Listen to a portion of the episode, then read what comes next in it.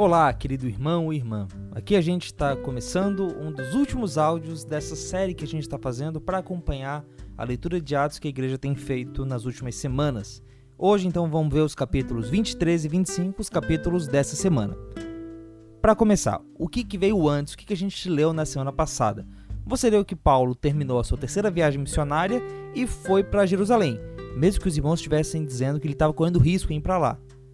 Lá em Jerusalém, ele foi atacado no templo por judeus que o acusaram de estar profanando o santuário e foi resgatado pelos soldados romanos. Protegido por eles, ele pregou ao povo, mas aí o público se enfureceu quando ele disse que Deus tinha dado a ele a missão de pregar para os gentios.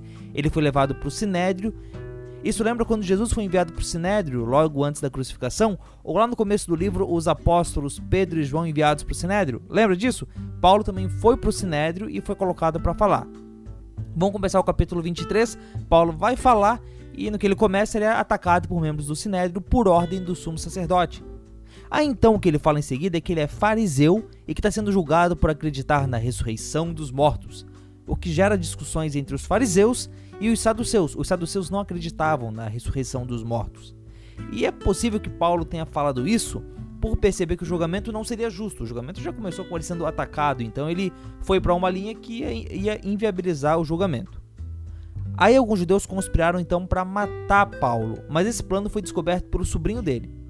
Esse sobrinho conta para Paulo, que conta para o comandante, e o comandante leva ele para Cesareia, a capital política da Judéia, ali no litoral, um pouquinho para o norte. Lá em Cesareia acontece então uma audiência onde os judeus trazem um advogado bem bajulador para tentar convencer o procurador romano. O procurador romano é como se fosse o governador daquela, daquela província. Aliás, ele era o governador dessa província. É um cargo parecido com o que Pilatos tinha. E eles querem que esse procurador permita que Paulo volte para Jerusalém.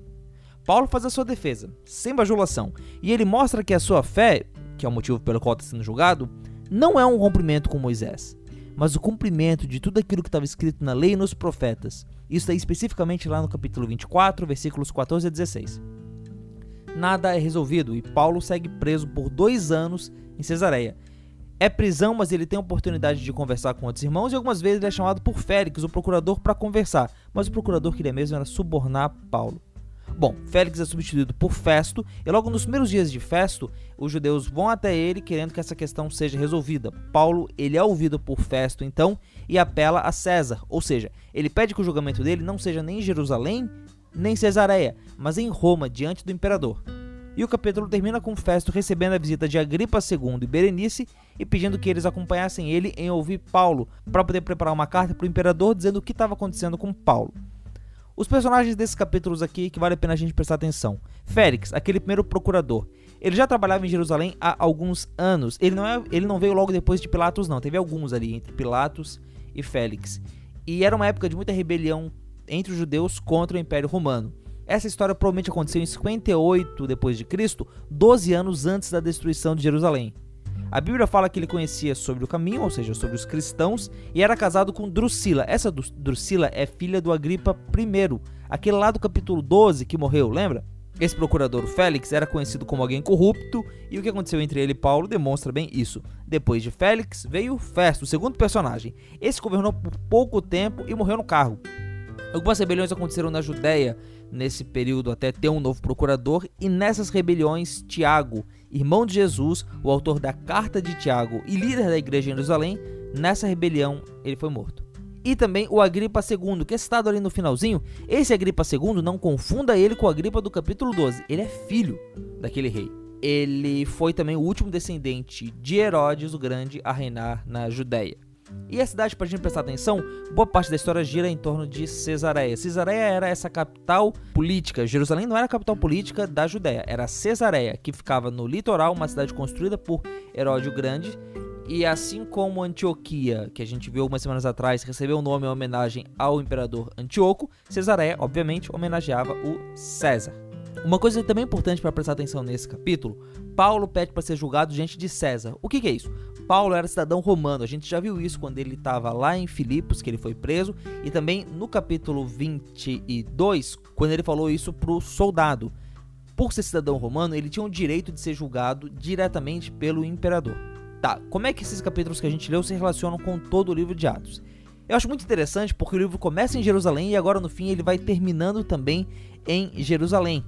E uh, lá no começo do livro a gente falou sobre uh, que Jesus disse que eles iam ser testemunhas em Jerusalém, Judéia, Samaria e nos confins da terra. Os confins da terra, que é para onde Paulo vai agora, dando uma, um adianto, um spoiler do que vai acontecer na semana que vem, é Roma. Ou seja, o último confim da terra do livro de Atos é o centro do Império Romano. E como é que esse capítulo se relaciona com os livros do Antigo Testamento? Eu acho muito interessante quando Paulo fala ali no 12 14, que o que ele acredita no capítulo 24, 12 ao 14, que o que ele acredita é o cumprimento do Antigo Testamento. Veja, irmão, veja, irmã. Não é aquela ideia de que Deus agiu de uma forma no Antigo Testamento e de outra no Novo Testamento, ou que ele jogou fora o que disse a Moisés, ou então que ele tentou fazer algo com Israel e, como não deu certo, ele, faz, ele partiu para um plano B, enviando Jesus para fundar a igreja. Não, Jesus como Messias é a promessa, é o cumprimento da promessa de que todo o Antigo Testamento fala. A fé de Paulo não era um desvio, mas era o verdadeiro fim. E a nossa fé, querido irmão, ela não é desconectada do Antigo Testamento como uma coisa que não tem nada a ver com a gente, só com os judeus. Mas aquilo que foi prometido lá, a gente recebeu em Jesus.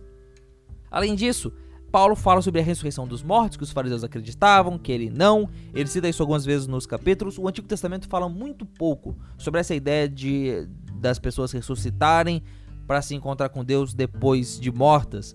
Uma das poucas menções a essas é lá em Daniel 12, versículo 2. Eu vou ler aqui para ti.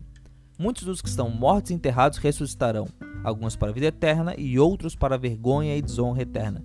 Se quiser ler o capítulo ali, o capítulo 12 de Daniel, você vai entender melhor o contexto desse versículo. Eu te recomendo, aliás, a fazer isso.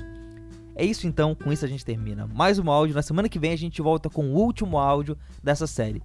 A gente agradece muito pela oportunidade de poder estudar junto com vocês e a gente se vê numa próxima. Abraço!